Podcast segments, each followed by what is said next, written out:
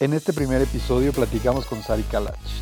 Ella es una chava picudísima, está metida en todo, es súper capaz, es una increíble amiga y le espera un largo futuro por delante. Hoy en día ella es CEO de una empresa, fundó otra, tiene un empleo y lo más increíble es que todavía no acaba sus estudios. Los dejamos con esta gran plática que tuvimos con ella y espero aprendan mucho como nosotros. Disfruten. Bienvenidos tenemos aquí con nosotros a Sari Kalach, una mujer ejemplar, CEO de Waste Not Waste, founder and CMO de Violeta y Organizational Change Manager de Delta Protect. Vamos a hablar un poco de todo esto.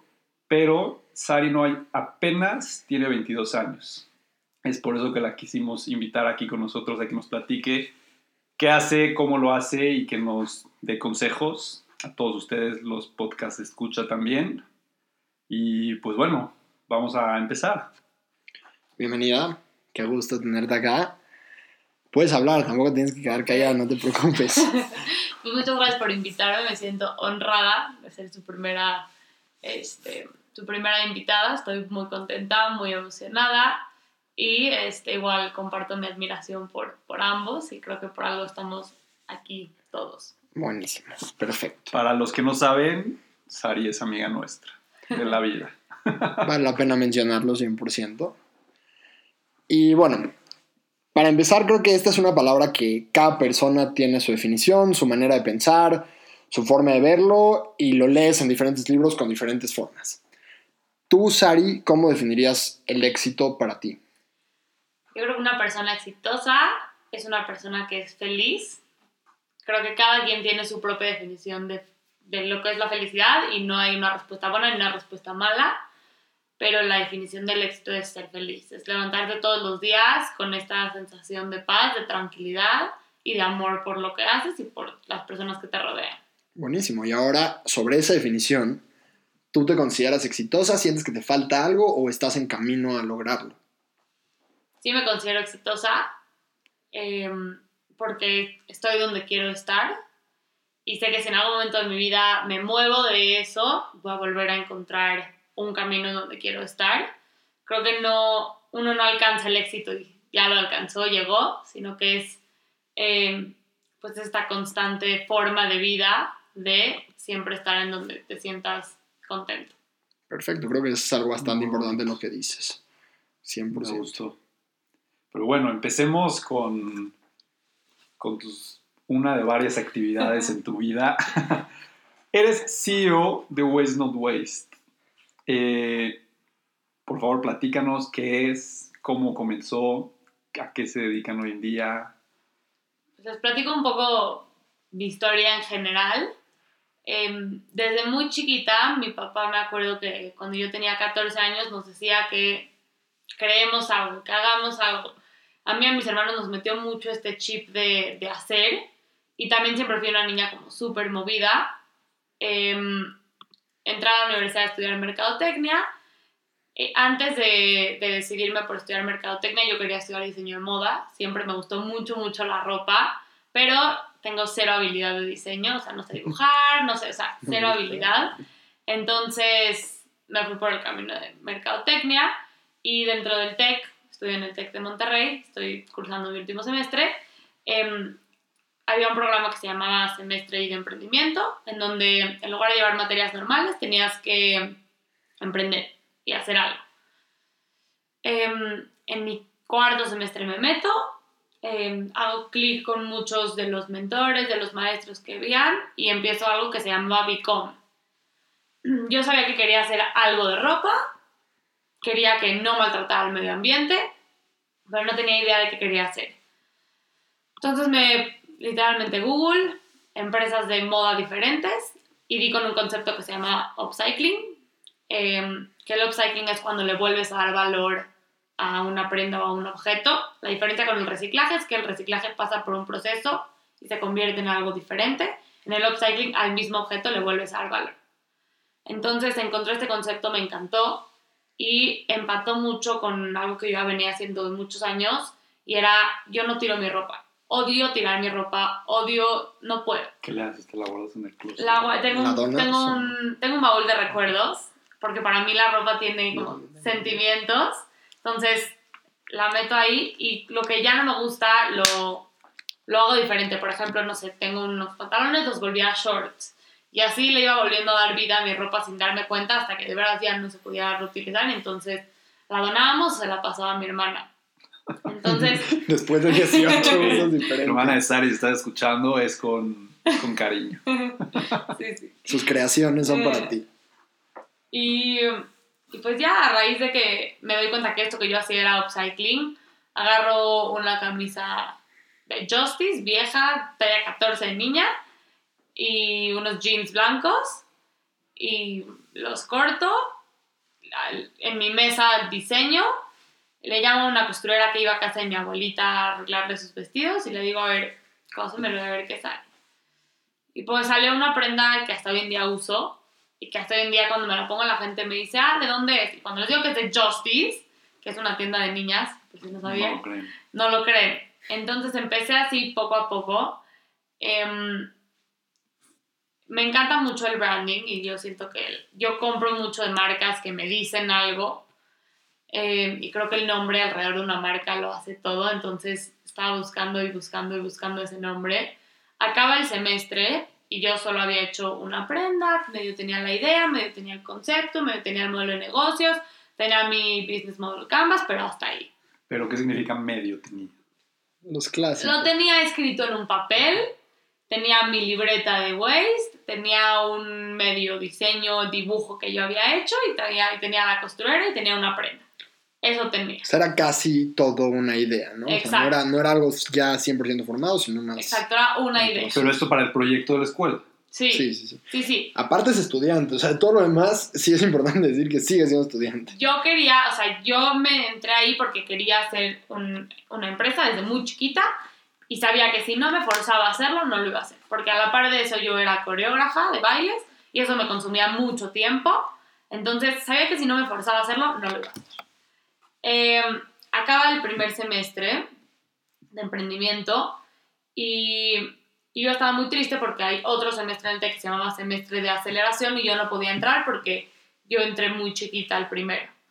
Entonces llevé un semestre normal de materias normales, en el cual me deprimí muchísimo, no avancé nada con el proyecto. Eh, y en agosto me vuelven a dar la oportunidad de entrar al semestre de aceleración. Esta vez el TEC había traído un programa de emprendimiento mucho más cañón, en el que no había clases, no había horarios fijos, no había exámenes, solo había una team company, que haz de cuenta que éramos 17 personas que éramos los socios mayoritarios de una empresa, y todas las empresas o proyectos que iban entrando a la team company eran como las submarcas de esta empresa gigante. Y entre todos teníamos que llegar a ciertas métricas. Entonces fue un proceso muy desgastante, pero muy, muy padre. Esta idea se la traen de Team Labs, que es una universidad que así funciona en España. Entonces, para pasar el semestre teníamos que juntar eh, ingresos monetarios, teníamos que juntar utilidad, teníamos que sacar las finanzas del proyecto, teníamos que constituir los, los negocios, teníamos que avanzar Legalmente muchísimo todo. todo te lo pedían legal. Te pedían facturas, o sea, para que te validaran la utilidad, te pedían facturas, te pedían, te pedían este, registros, te pedían empleados, te pedían un chorro de cosas. Que obviamente fue muy difícil al principio porque muchos de los proyectos que estaban, que entramos, no generaban utilidad todavía, estaban en etapa de idea. Pero estar dentro de ese mismo programa nos obligó a trabajar muy rápido. Y estando ahí, tenías que trabajar en dos proyectos a la vez. Y ahí fue donde aprendí a no, no centrarme en una sola cosa, sino tomar como de todo lo que me gusta y, poder hacer de todo. Teníamos, me acuerdo, una aplicación que se llamaba Clockify, en donde medías las horas que trabajabas, o sea, el relojito y no sé si le dedicabas al día cuatro horas a Waste, dos horas al otro proyecto en el que estabas y cuatro horas a la Team Company, porque también había que dedicarle a la, a la empresa que éramos todos. Este, y así nos íbamos midiendo las horas para ver qué tan eficientes estábamos siendo. Conocí personas increíbles. Ahí fue donde me topé con uno de los que trabajan en Delta Protect, que se hizo muy, muy mi amigo. Se convirtió en uno de mis mejores amigos. Y Y creo que fue ahí este, en donde expandí mi panorama y una vez que te expandes el panorama, no sé por qué, pero empiezas a toparte con muchas otras personalidades que también están emprendiendo, que también tienen proyectos, que también están haciendo cosas. Entonces, sin siquiera darte cuenta, ya estás rodeado como de una comunidad que está haciendo lo mismo que tú. Porque uno te presenta al otro y te presenta al otro. Y entonces, em, estando dentro de este semestre, conozco a Marisa, que fue una mentora del TEC, una maestra, hice mucho, mucho clic con ella y ella me ayudó a sacarlo todo adelante. También tenía un súper equipo trabajando en Waste, que eran las mismas personas de mi semestre, porque uno solo no llega a ningún lado, necesitas un equipo siempre. Y pues el semestre solito nos obligó a avanzar. Yo tenía muchísimo miedo de lanzarme a un bazar, por ejemplo, a vender productos y ni siquiera teníamos etiqueta, no teníamos empaque, no teníamos nada. Eran productos que yo iba haciendo con la costurera, cosas que se me ocurrían al aire. Y uno de los que estaba trabajando en, en Waste dentro del semestre me dijo, nos vamos a registrar. Y en ese momento nos registró al bazar el, viernes, el, el bazar el domingo. Él tenía una impresora en su casa de tela, imprimió un logotipo que ni siquiera era el de Waste en, la, en, en retazos de denim, entre todos los cosimos y nos lanzamos al bazar. Pues el bazar la verdad nos sorprendimos muchísimo porque acabamos vendiendo, llevábamos, llevábamos 15 chamarras y acabamos vendiendo 10 y pues dijimos, ¿cómo la gente está comprando y pagando por algo que no tiene etiqueta, no tiene, no tiene nada?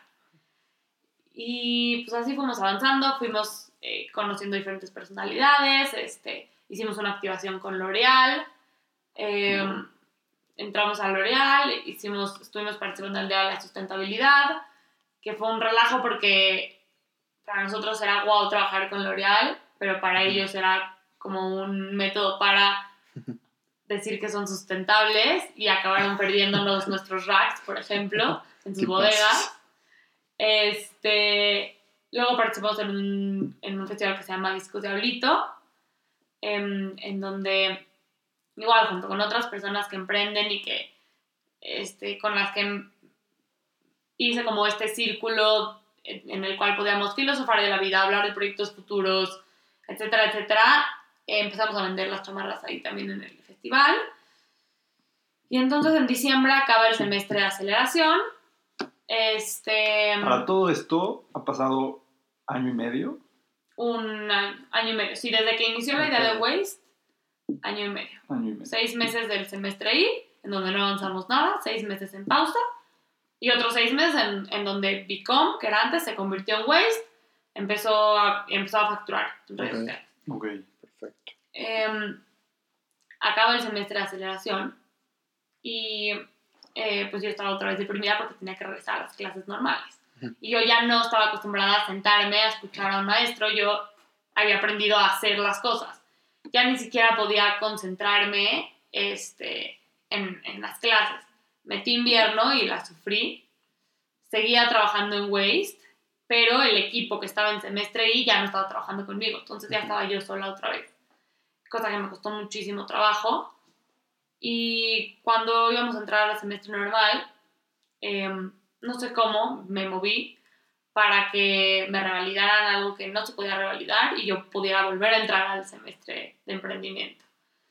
Em, eso no es normal, o sea, yo me eché la mitad de mi carrera sin ir a un, ajá, sin ir a un salón de clases. De hecho, ahorita llevo sin intentar escuchar al maestro, yo creo ya más de dos años.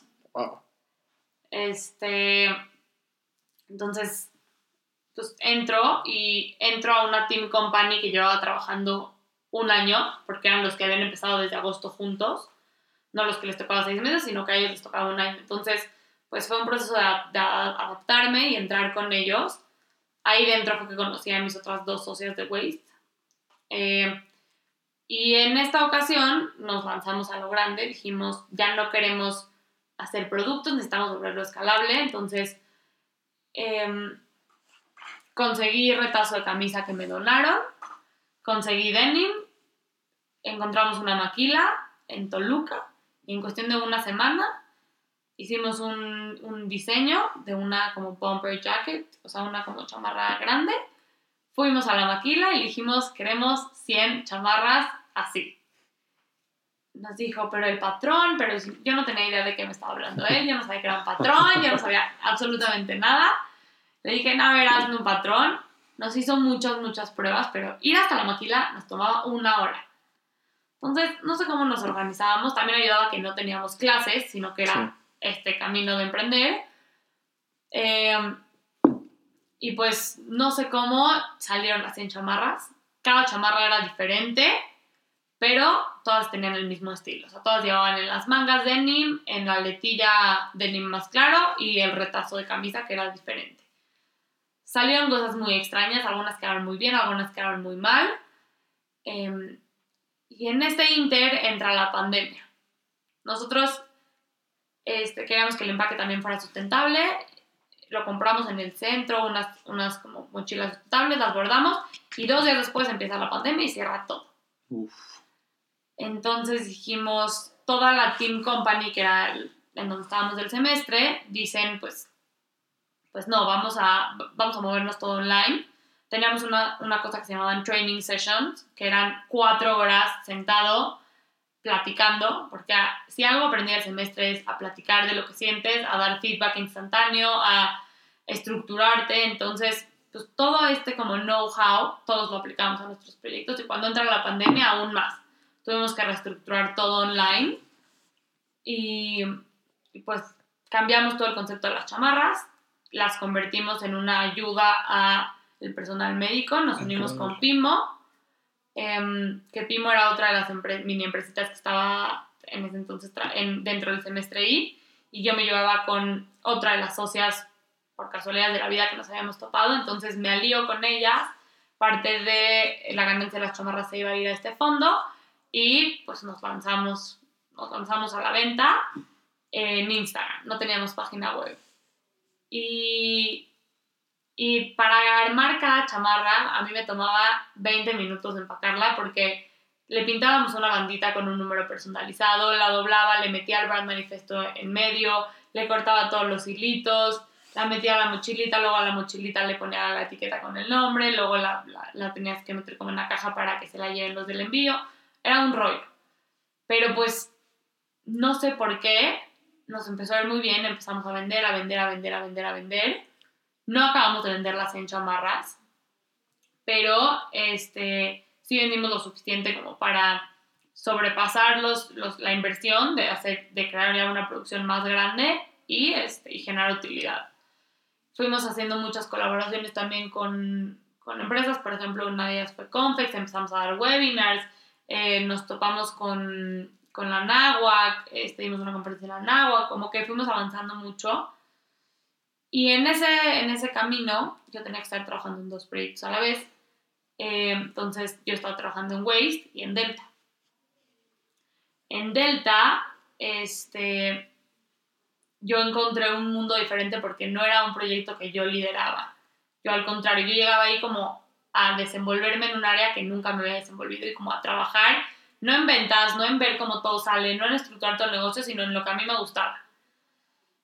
Y, y pues empezamos a hacer dailies en Delta, empezamos daily meetings, o sea, tres veces a la semana, eh, juntas por Zoom, como que todo, todo el esquema de cómo se trabajaba antes cambió por la pandemia, pero eso nos hizo mucho más eficientes a todos.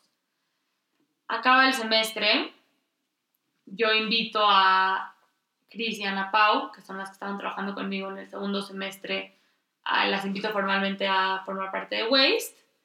Eh, me dicen que sí, que están encantadas, y a la par me ofrecen un trabajo en, en Delta para quedarme. Y por esas fechas más o menos también inicia Violeta, que ahorita les cuento cómo... Ahorita vamos para allá. Todo, todo se juntó. Eh, Ajá. Entonces, em, pues para cerrar un poquito la historia de Waste, a partir de eso em, seguimos, pues seguimos, nos seguimos trabajando las tres, acabó el semestre, pero seguimos trabajando todas juntas. Em, con el inventario que no se nos vendió, se nos ocurrió rehacerlo y que vuelva a pasar por el proceso de upcycling y entonces ahorita se va a convertir eso que se quedó en otras prendas. Y pues estamos en estas de descubrir eh, cómo volverlo algo escalable, fácil y que cualquier persona de su- la comunidad de su casa pueda hacer upcycling. Yo tengo esta como visión de una plataforma en donde tú te puedas, puedas entrar, puedas ver de un lado unos jeans, una tela, tela, tela, tela, y tú puedas agarrar los cachitos y diseñar tu chamarra, tu algo, en una especie como de patchwork. Esa es como una, la visión de Waste, pero pues hoy en día estamos trabajando mucho para, para llegar ahí. También, pues la vida pasa y tanto yo como mis otras dos, dos socias no sabemos quedarnos quietas y las tres tenemos otros proyectos, entonces nos ha costado un poquito de trabajo ya que no está el semestre y exigiendo sentarnos a hacer las cosas, pero ha salido. Quién, ahorita le hablo de Delta y luego entramos a... No, ahorita, ahorita llegamos a Delta. Sí, vamos Yo, a- lo que he rescatado de lo que me has dicho, que confírmamelo si no, creo que yo veo que tú estás tomando, literalmente tomaste todas las oportunidades que viste, a ni una le dijiste que no, Todas. absolutamente todas, y le sacaste, o sea, las exprimiste hasta dejar hacerlas pasita, vamos a decir.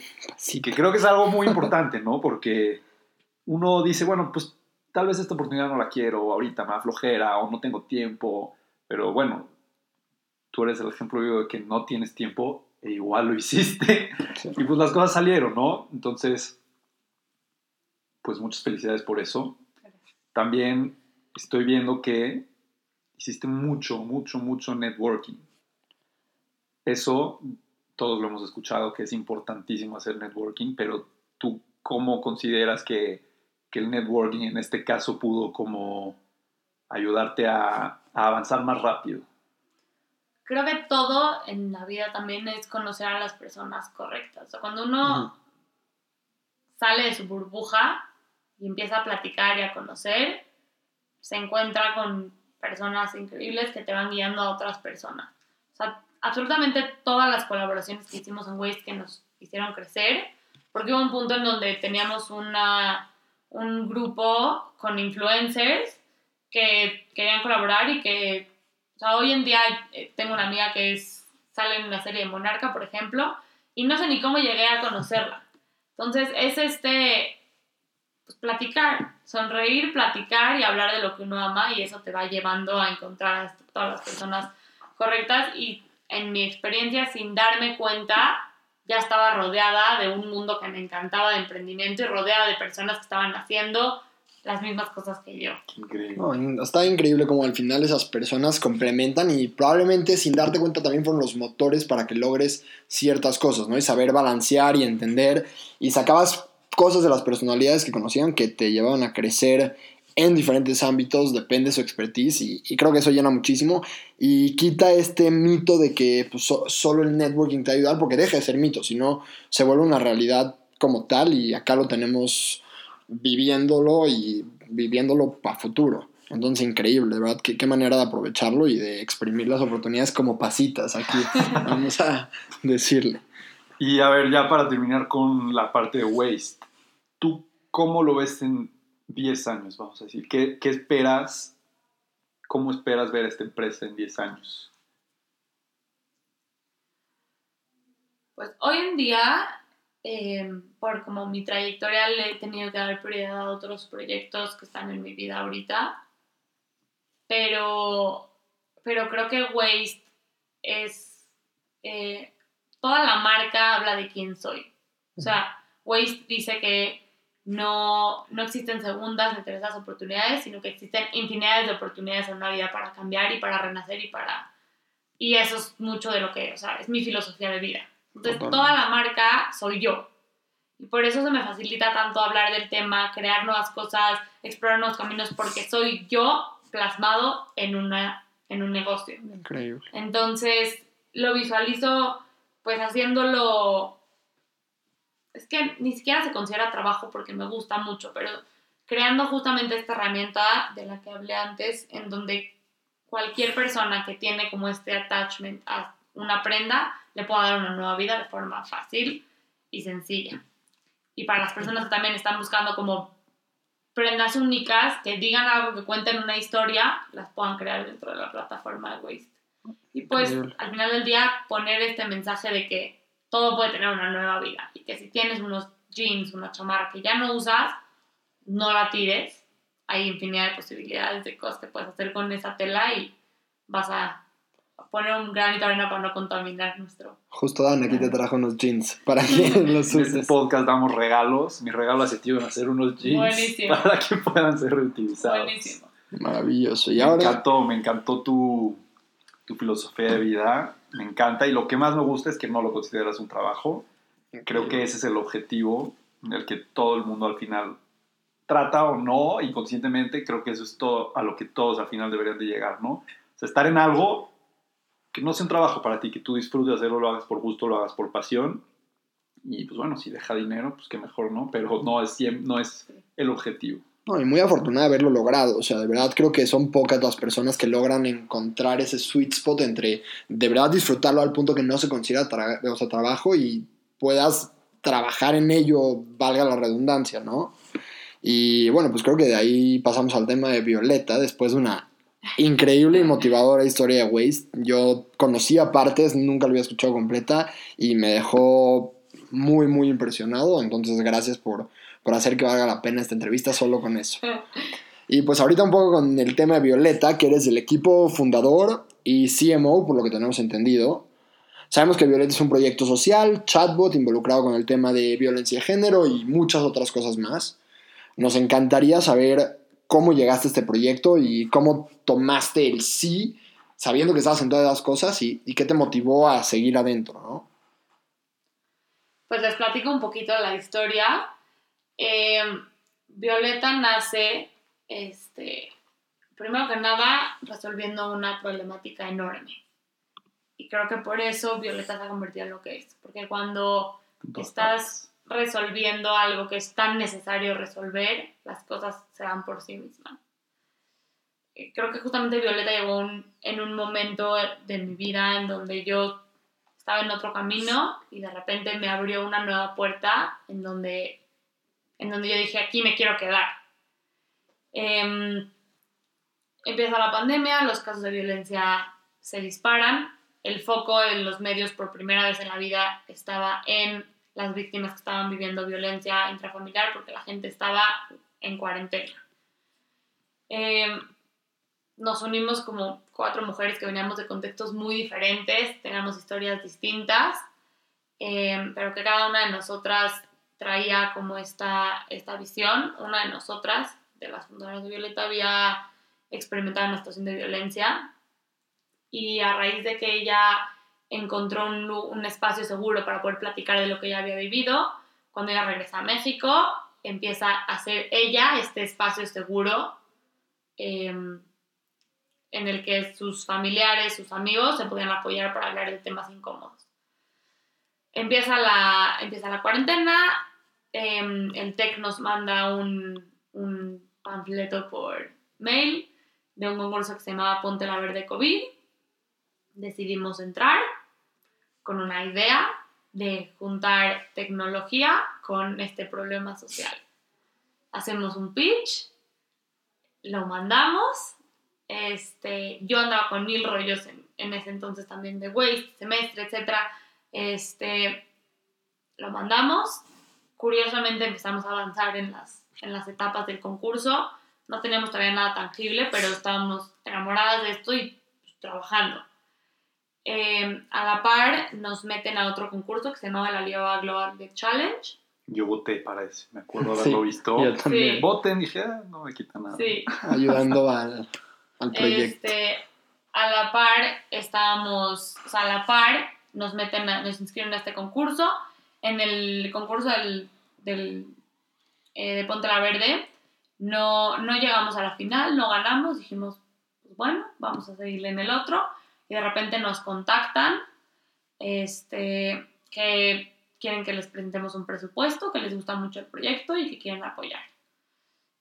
A la par nos contactan con Fundación Origen, que hoy en día son nuestros principales aliados, que es una fundación que se encarga de tratar, tiene una línea de emergencia y ayuda psicológica 24/7 disponible y, y son, tienen a psicólogos expertos en este tema trabajando todo el tiempo. Es la fundación que trata este tema más importante en México. Y entonces me acuerdo perfecto que estábamos nerviosos nosotros practicando nuestro pitch. Hicimos un presupuesto y dijimos, ¿cuáles son las posibilidades? Pero pues vamos. La clásica. Sí. No Damos- lo tienes. Exacto. Literal. Damos el pitch y acaba el pitch y nos dice, pues bueno, nosotros vamos a apoyar con el presupuesto medio, muchas gracias. Y nosotros, ¿qué? Y pues así recibimos Capital Semilla para operar el primer año. Increíble. Eh, en el otro concurso también avanzamos y avanzamos y avanzamos hasta que llegamos al top 10 global. Nos tocó pichar a las 5 de la mañana. Ese pitch yo lo vi. Sí. Ese sí me tocó verlo. Yo no. Fue una súper experiencia, la verdad. Y hasta esos momentos había miembros del equipo que ni siquiera se conocían en persona. Hemos trabajado todo en Zoom. Impresionante la pandemia. Pero, Qué awkward. pero pues se formó un equipo, la verdad, increíble. Y fue ahí donde yo entendí la importancia de, pues, de trabajar en equipo y lo importante que es estar con gente en la que confías plenamente y en la que con los ojos cerrados eh, darías un salto tan grande como lo es emprender y más en, en aspectos tecnológicos. Este, y fuimos avanzando poco a poco, estábamos convencidas de que queríamos sacarlo adelante, lanzamos Violeta el 25 de noviembre, eh, oficial hacia el público, Violeta es un chatbot eh, que te ayuda a identificar tus relaciones violentas, te ayuda a identificar todo eso que no se siente bien. Nos dijimos como a un público, no quiero decir millennial porque no es millennial, pero a un público joven y buscamos hablar en este mismo lenguaje joven para que cualquier persona pueda identificar eso que, que, está, que sabe que no se siente bien, le pueda poner un nombre y pueda hacer algo al respecto. Súper valioso. La violencia siempre va en aumento y nosotras queremos entrar antes de que se lleguen a los golpes. Pero en caso de que una persona ya esté en, en los golpes, conectarlo con la ayuda profesional necesaria en ese momento. ¿Y cómo alguien puede hablar con Platicar Violeta? con Violeta, la pregunta nos nos hace muchísimo. Este, sí, los invito a que platiquen con Violeta. bueno. Este, pues en redes sociales estamos en Instagram como arroba hola soy Violeta eh, o en la página web, le das clic al link en la biografía y se te va a abrir un chat con Violeta. Este, Violeta habla como en un lenguaje súper empático, tiene muchísimas secciones, tiene una sección de micromachismos en donde hay notas de voz, tiene un violentómetro súper interactivo, habla de los tipos de, de violencia, los, las modalidades de violencia y también tiene una sección que ha sido la sección más popular que se llama Violeta sin Ujú. filtro, en donde el usuario puede preguntar lo que quiera de cualquier tema. Nos hemos topado con preguntas de sexualidad, de cuerpo, de amor propio, de depresión, sentimientos, de relaciones interpersonales. Entonces es este espacio seguro en donde cualquier persona puede hacer una pregunta como si se la estuvieras haciendo a Google, pero obtener una respuesta verificada por un psicólogo y aterrizada a lo que te está pasando a ti, cómo te estás sintiendo a ti en ese momento inmediatamente. Y me imagino que todo anónimo. Sí, Sí, sí. 100%. Nosotros no recibimos ningún tipo de información, solo recibimos eh, los datos estadísticos que nos ayudan y nos dan insights para generar más contenido valioso. Creo que es muy valioso al final, o sea, es triste, ¿no? Tener una situación que requiera tal solución a un problema que afecta a tantas personas que a lo mejor de la mayoría no estamos ni enterados y se me hace impresionante que un proyecto social llegue a, a este impacto, ¿no? Creo que es súper relevante, tristemente, repito, pero se tiene que hacer y de verdad admirable al equipo de las Cuatro Violeta que lo están haciendo y que se está logrando esto. Y ahora, pues tantito el tema social, algo que me interesa a mí mucho en- en- por ser financiero, este tema de, de los, las ganancias o las utilidades no están peleados con los proyectos sociales. Entonces, un poco en Violeta, cómo levantaron capital, cuál es su plan a largo plazo en ese tipo de cosas. Em, nosotros ahorita nos estamos dando alta como una non-profit porque queremos que Violeta sea siempre gratuito para Ok. el usuario, más entendemos que cualquier proyecto tiene que ser sostenible. 100%. Por lo que este, seguimos todavía pivoteando y aprendiendo para alcanzar un modelo de negocios que sea sustentable. La idea es que Violeta pueda empezar a generar con toda la data que ya tiene, la data estadística, dashboards en donde le podamos eh, proveer información valiosa e insights a universidades y empresas de cómo están sus colaboradores y comunidades. Es decir, el TEC de Monterrey puede ver en tiempo real eh, cuántos alumnos están viendo depresión, cuántos alumnos sienten ansiedad, cuántos alumnos y maestros están en situaciones de violencia en casa, cuánta, cuántos alumnos se sienten violentados entre, entre alumnos o también entre el maestro, el nivel maestro-alumno. La idea es poder ayudar a estas instituciones a generar em, soluciones para mejorar el ambiente dentro de sus comunidades. Increíble, ¿verdad? Qué, qué valiosos, en serio. Repito porque me da tristeza y me choca saber que hay gente que está viviendo esto, pero si hay gente que lo está viviendo, mínimo que haya una herramienta tan poderosa como Violeta. Muchísimo éxito que de verdad lleguen así de lejos y se logre resolver el problema, aunque sea poco a poco, pero creo que es importantísimo. Creo que todos lo hemos vivido, o sea, creo que no tiene que llegar como al punto de violencia máxima para darte cuenta. O sea, todos hemos estado en lugares o tenido relaciones con amigos, familia, parejas que en, en donde no te sientes bien, en donde no te sientes cómodo y, y no saberle poner un nombre a eso es horrible porque te hace quedarte ahí. Entonces, justamente la idea es empezar a identificar todo eso que no se siente bien y salir de ahí y encontrar lugares en donde puedas ser tú mismo, sintiéndote cómodo y poder ayudar también a las personas que te rodean a sentirse en este mismo ambiente seguro, en donde se pueda hablar sin filtro de todo Perfecto. lo que no se siente bien. Increíble. Eh, pues vamos con pues tu último Puesto. puesto, vamos a decirlo aquí. Eh, es Organizational Change Manager en Delta Protect. No sé qué es eso, ahorita platícanos. Pero Delta Protect es una empresa de ciberseguridad, si no me equivoco. Sí, Ya me explicaste, nos explicaste Sí. que llegaste ahí porque conociste a un amigo que la fundó y te invitó a estar un ratito y al final te ofrecieron un puesto. Pero tú siendo una persona que está viendo por la sustentabilidad, que estás viendo por ayudar a las personas, que estás muy dedicada a lo social, ¿por qué estás tan metida en...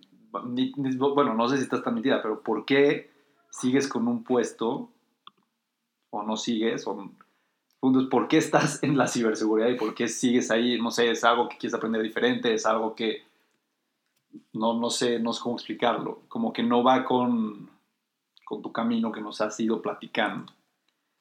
pues fue muy chistoso porque yo nunca había considerado hacer algo tecnológico.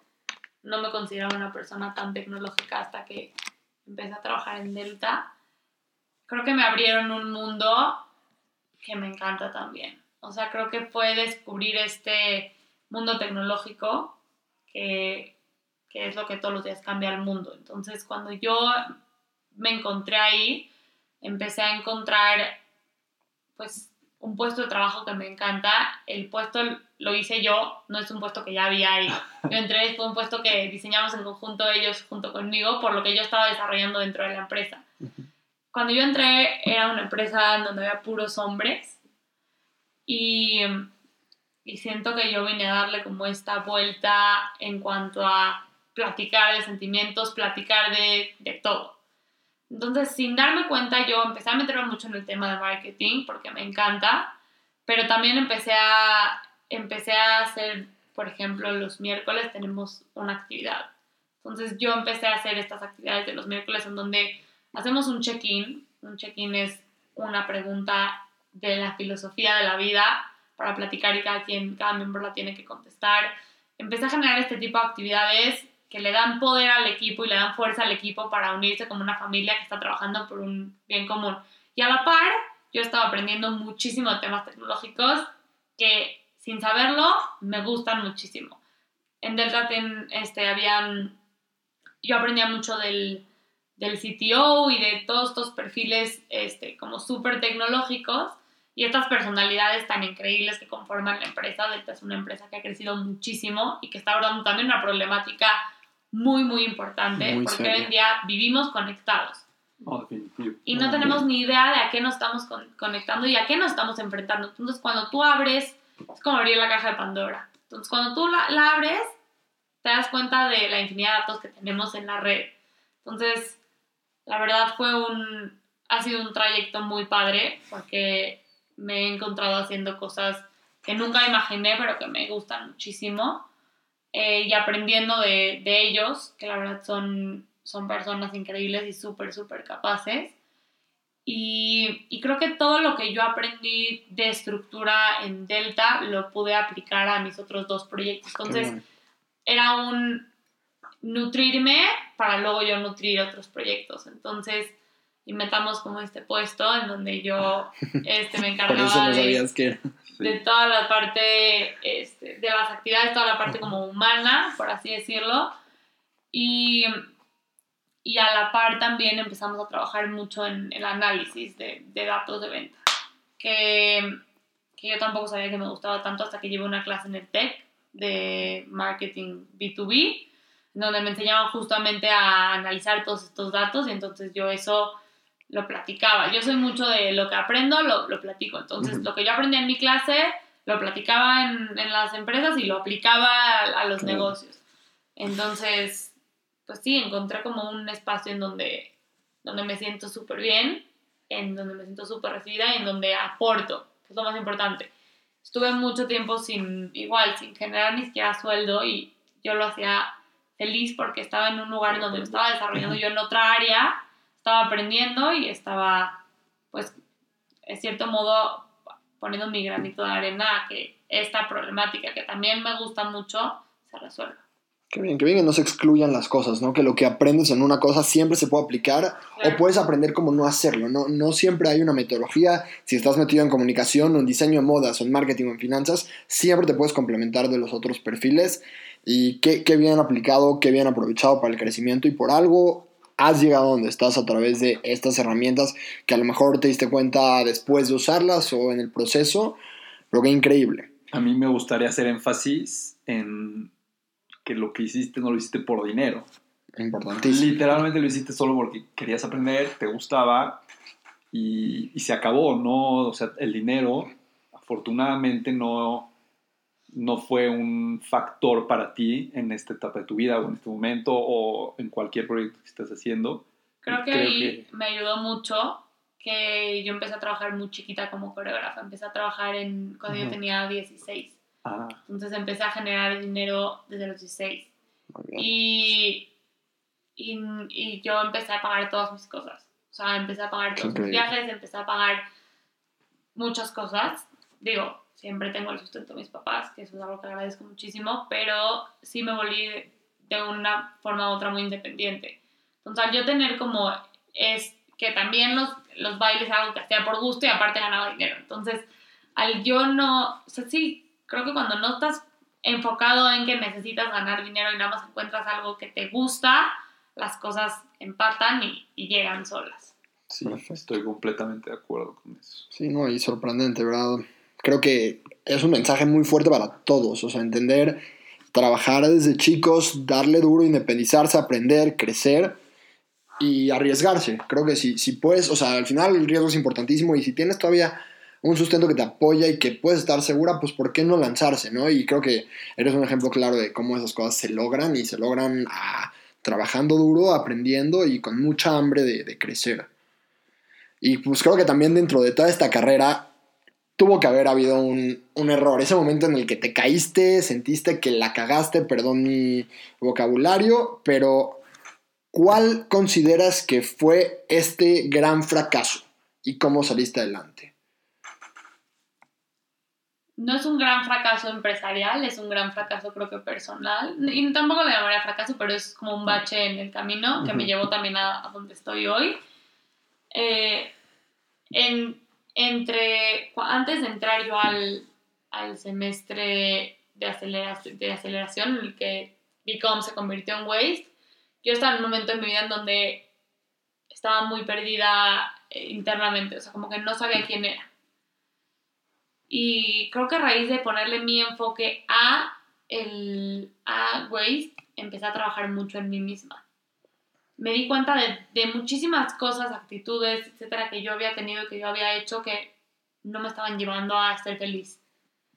Entonces, creo que fue aprender a conocerme, a todos los días conocer un poquito más de mí.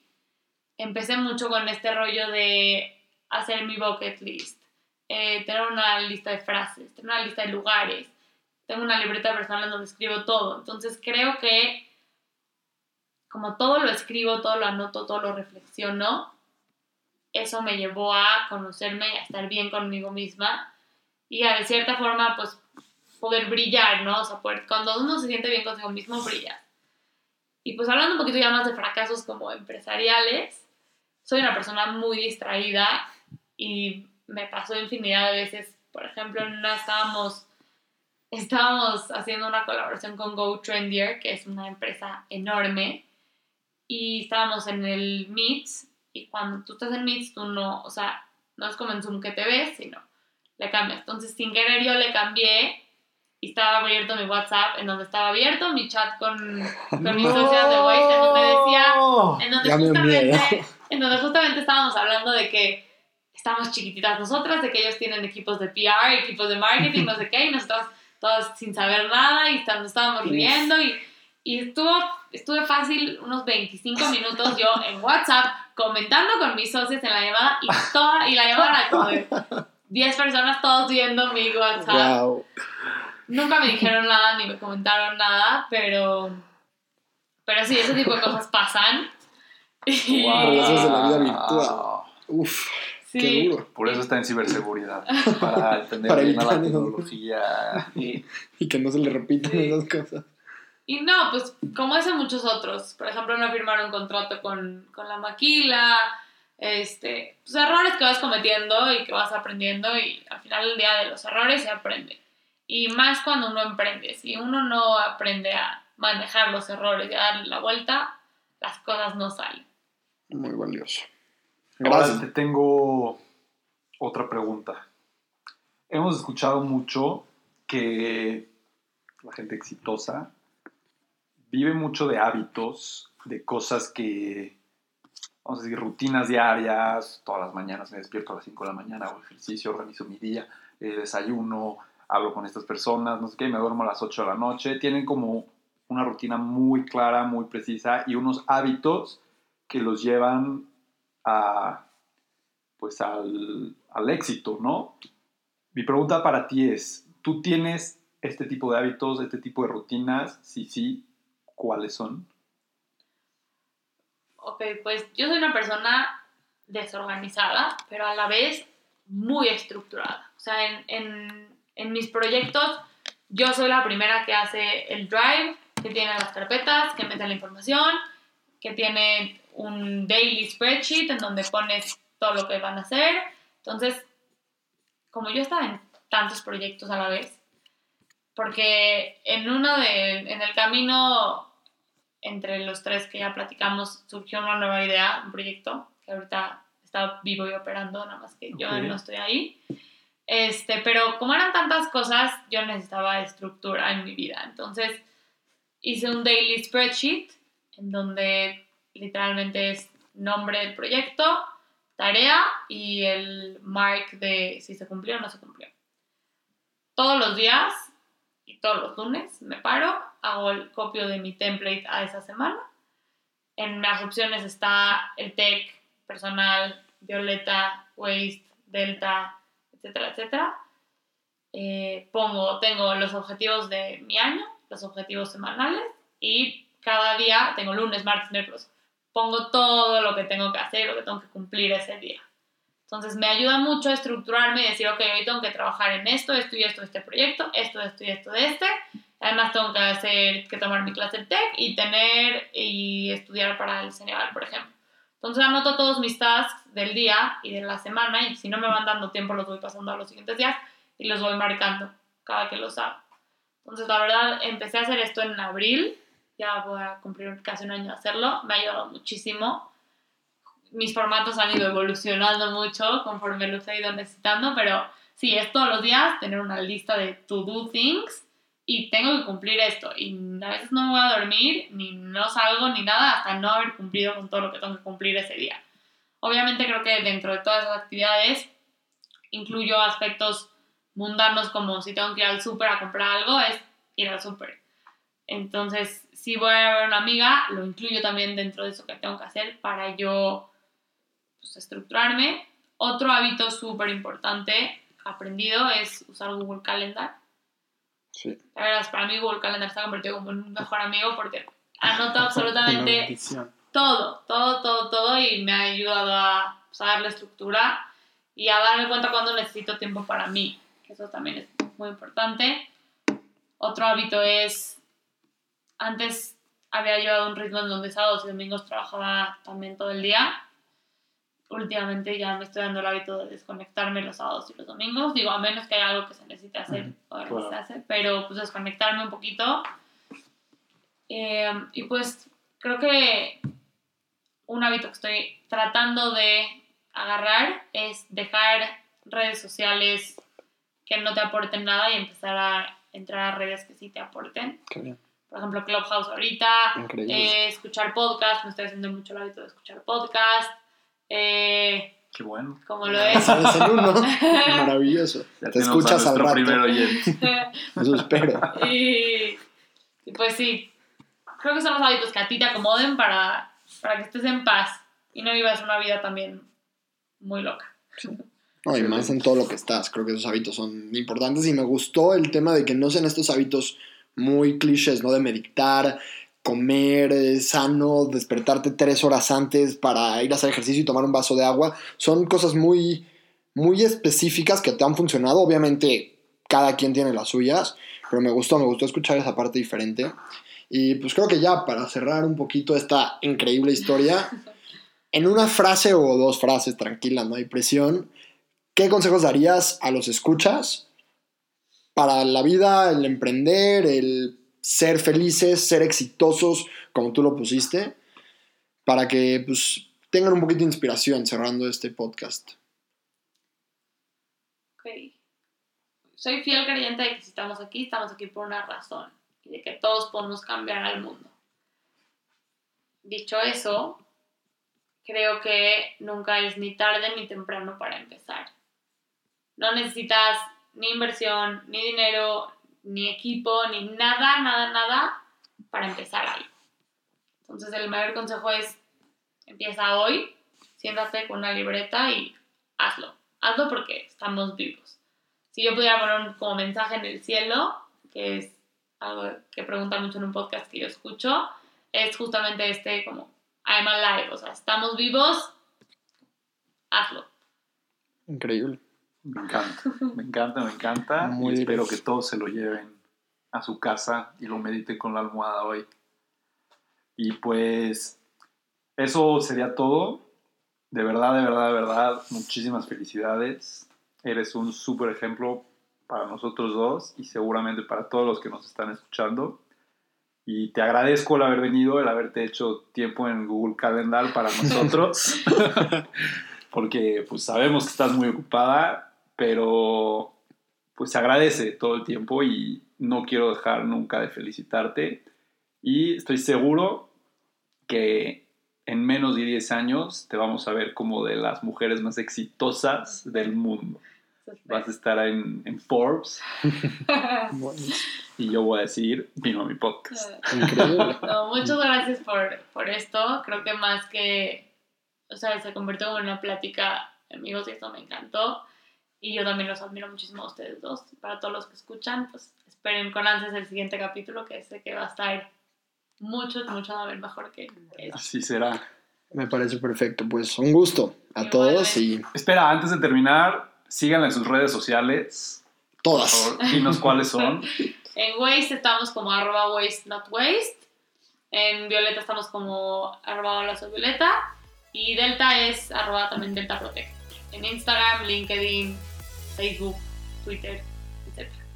Pues ya lo saben, síganla en sus redes, disfruten y nos vemos a la próxima.